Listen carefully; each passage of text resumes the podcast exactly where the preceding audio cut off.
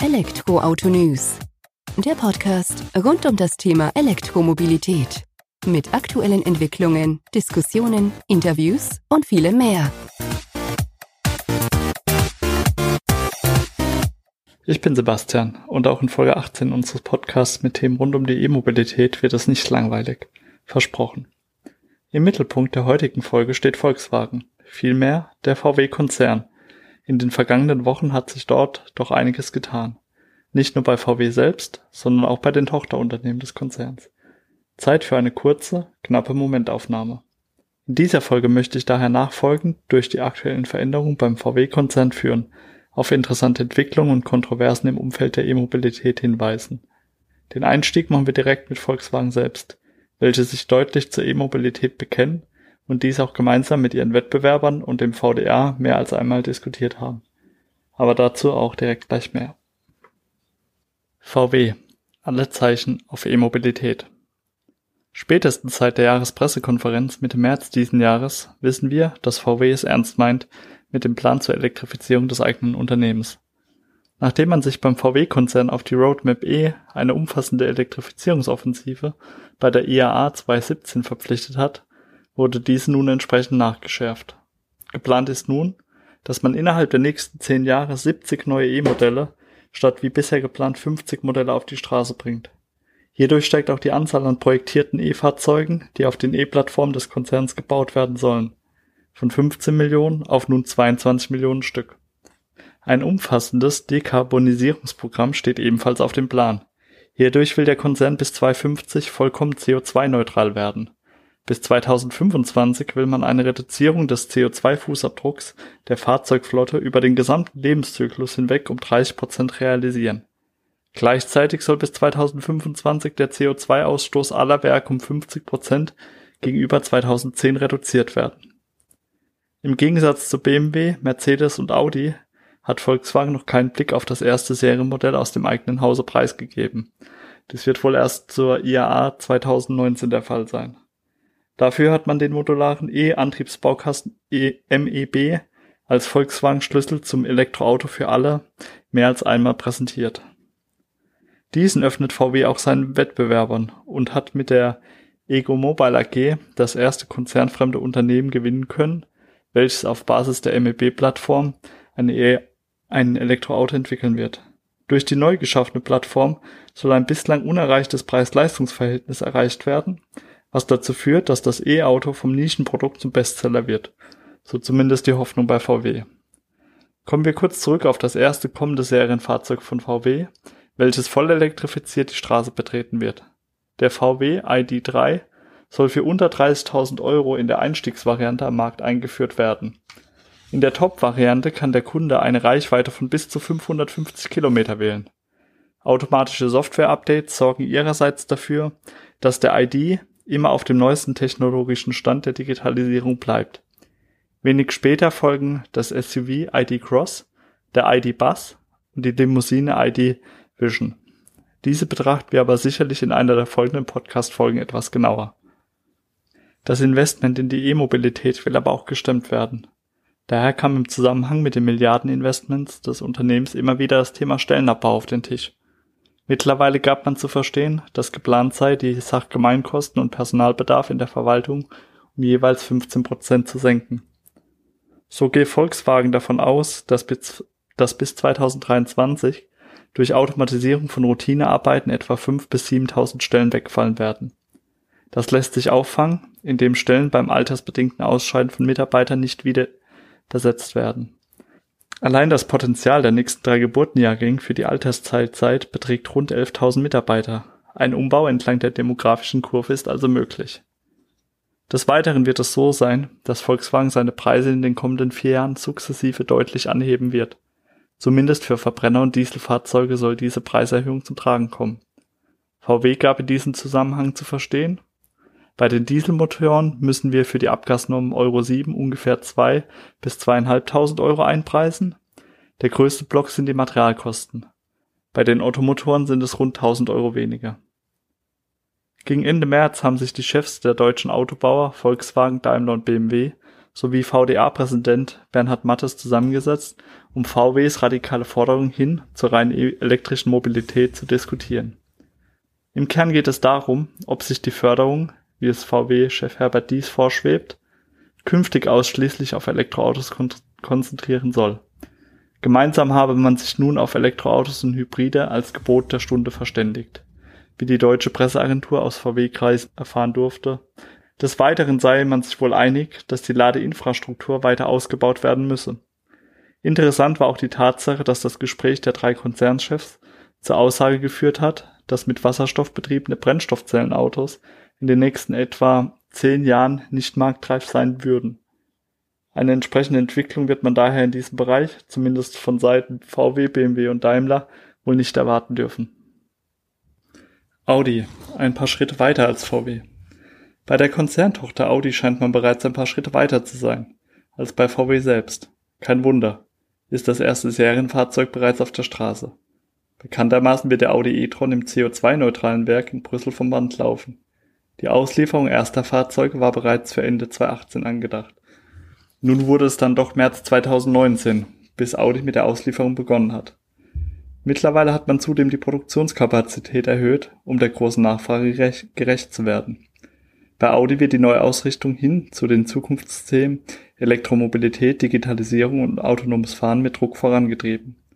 Allein im Zeitraum von 2019 bis Ende 2023 plant das Unternehmen rund 14 Milliarden Euro Vorleistung für die drei zuvor aufgeführten Zukunftsfelder.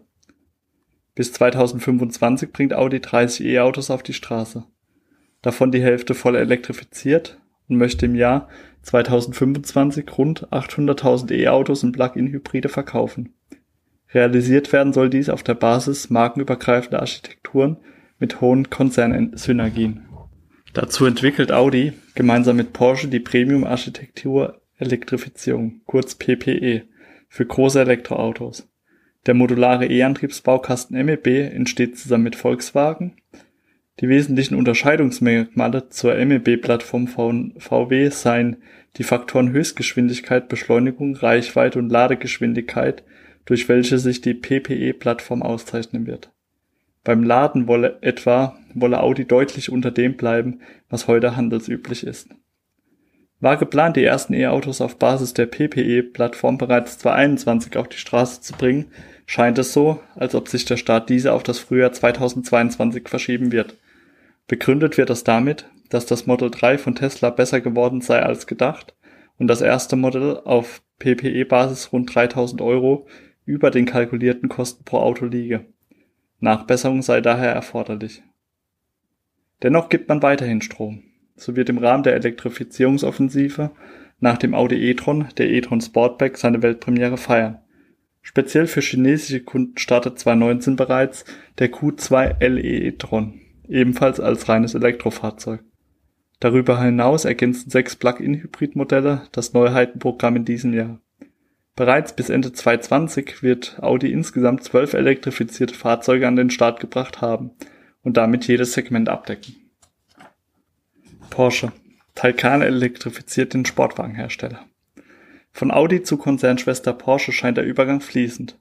Nicht nur wegen der gemeinsamen PPE-Plattform, welche ich nicht noch einmal aufgreifen möchte. Mehr gibt es aktuell dazu auch nicht zu sagen. Aber dennoch stehen auch bei Porsche alle Zeichen auf E. Vorreiterfunktion nimmt hierbei der Porsche Taycan als erstes Elektroauto des Unternehmens ein. Der radikal neue Porsche und sein Derivat Taycan Cross Turismo zeichnen sich für rund 1500 neue Arbeitsplätze verantwortlich, welche am Standort Zuffenhausen entstehen. Dabei zeigt das erste E-Sportfahrzeug von Porsche, dass sich die Marke gleichzeitig erneuern und dennoch treu bleiben kann.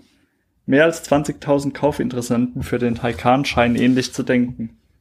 Das Unternehmen hat darauf entsprechend reagiert, die Produktion des Porsche E-Autos wurde mittlerweile auf 40.000 Fahrzeuge pro Jahr erhöht.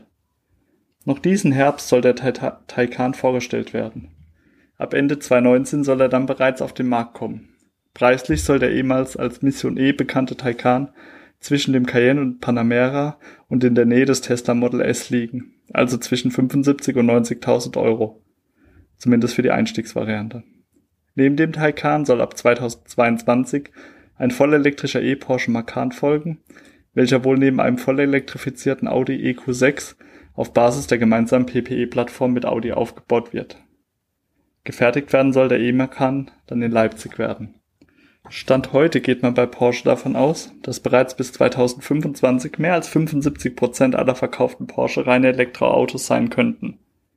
Könnte zu dem Gedankengang passen, dass bis 2025 die Hälfte des Umsatzes über den Verkauf elektrifizierter Fahrzeuge erwirtschaftet werden soll. Geplant ist, dass die VW-Tochter bis 2022 über 6 Milliarden Euro in die E-Mobilität investieren wird. Allein 500 Millionen Euro sollen in die Entwicklung von Varianten und Derivaten des Taycan fließen. Mehr als eine Milliarde Euro ist zudem für die Elektrifizierung bestehender Modelle einkalkuliert. Wobei der 911er wohl als letztes Porsche-Fahrzeug seiner Art eine volle Elektrifizierung erfahren wird. Zumindest wenn man aktuellen Gerüchten Glauben schenken darf. Die Entscheidung für einen voll elektrifizierten Boxster hingegen steht noch aus und soll noch in diesem Jahr gefällt werden. Neben der PPE-Plattform teilt man sich mit Audi auch noch den Charging Service. Oder zumindest sind diese beiden Angebote relativ gut vergleichbar. Wenige Monate nach dem Start des Service erweitert Porsche seinen Ladedienst für Plug-in und Elektrofahrzeuge um fünf Länder sowie zahlreiche Funktionen. Insgesamt verfügt die Plattform jetzt über 49.000 Ladepunkte in zwölf Ländern.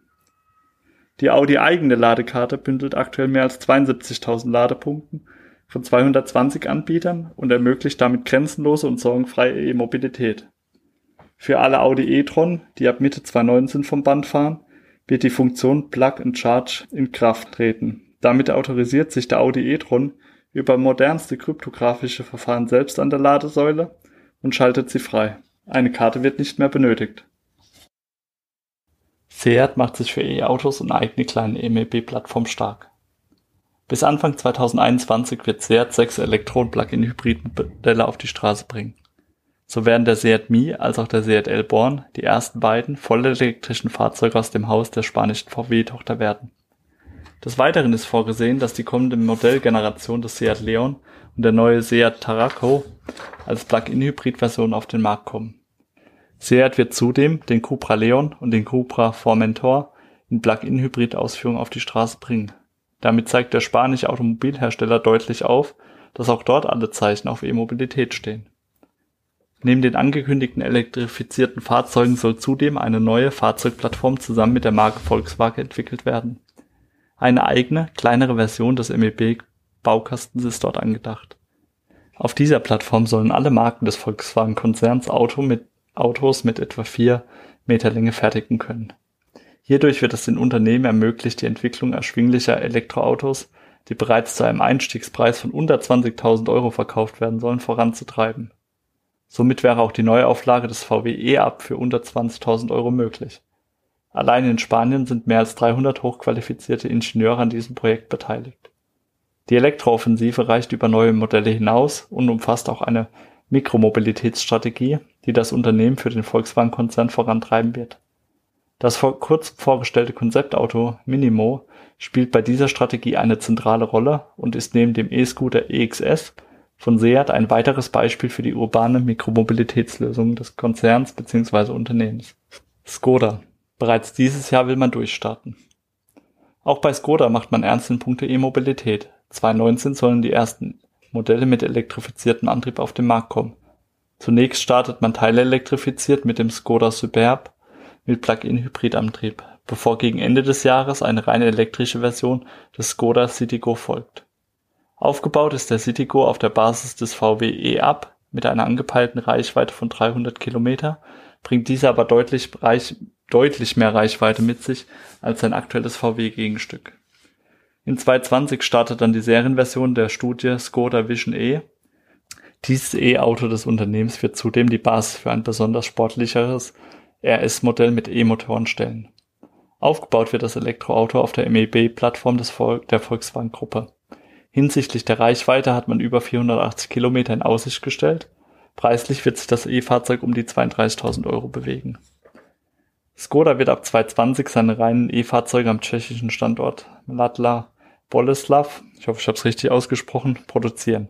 Ab 2019 wird der Automobilhersteller dort ebenfalls elektrische Komponenten für Plug-in-Hybride herstellen.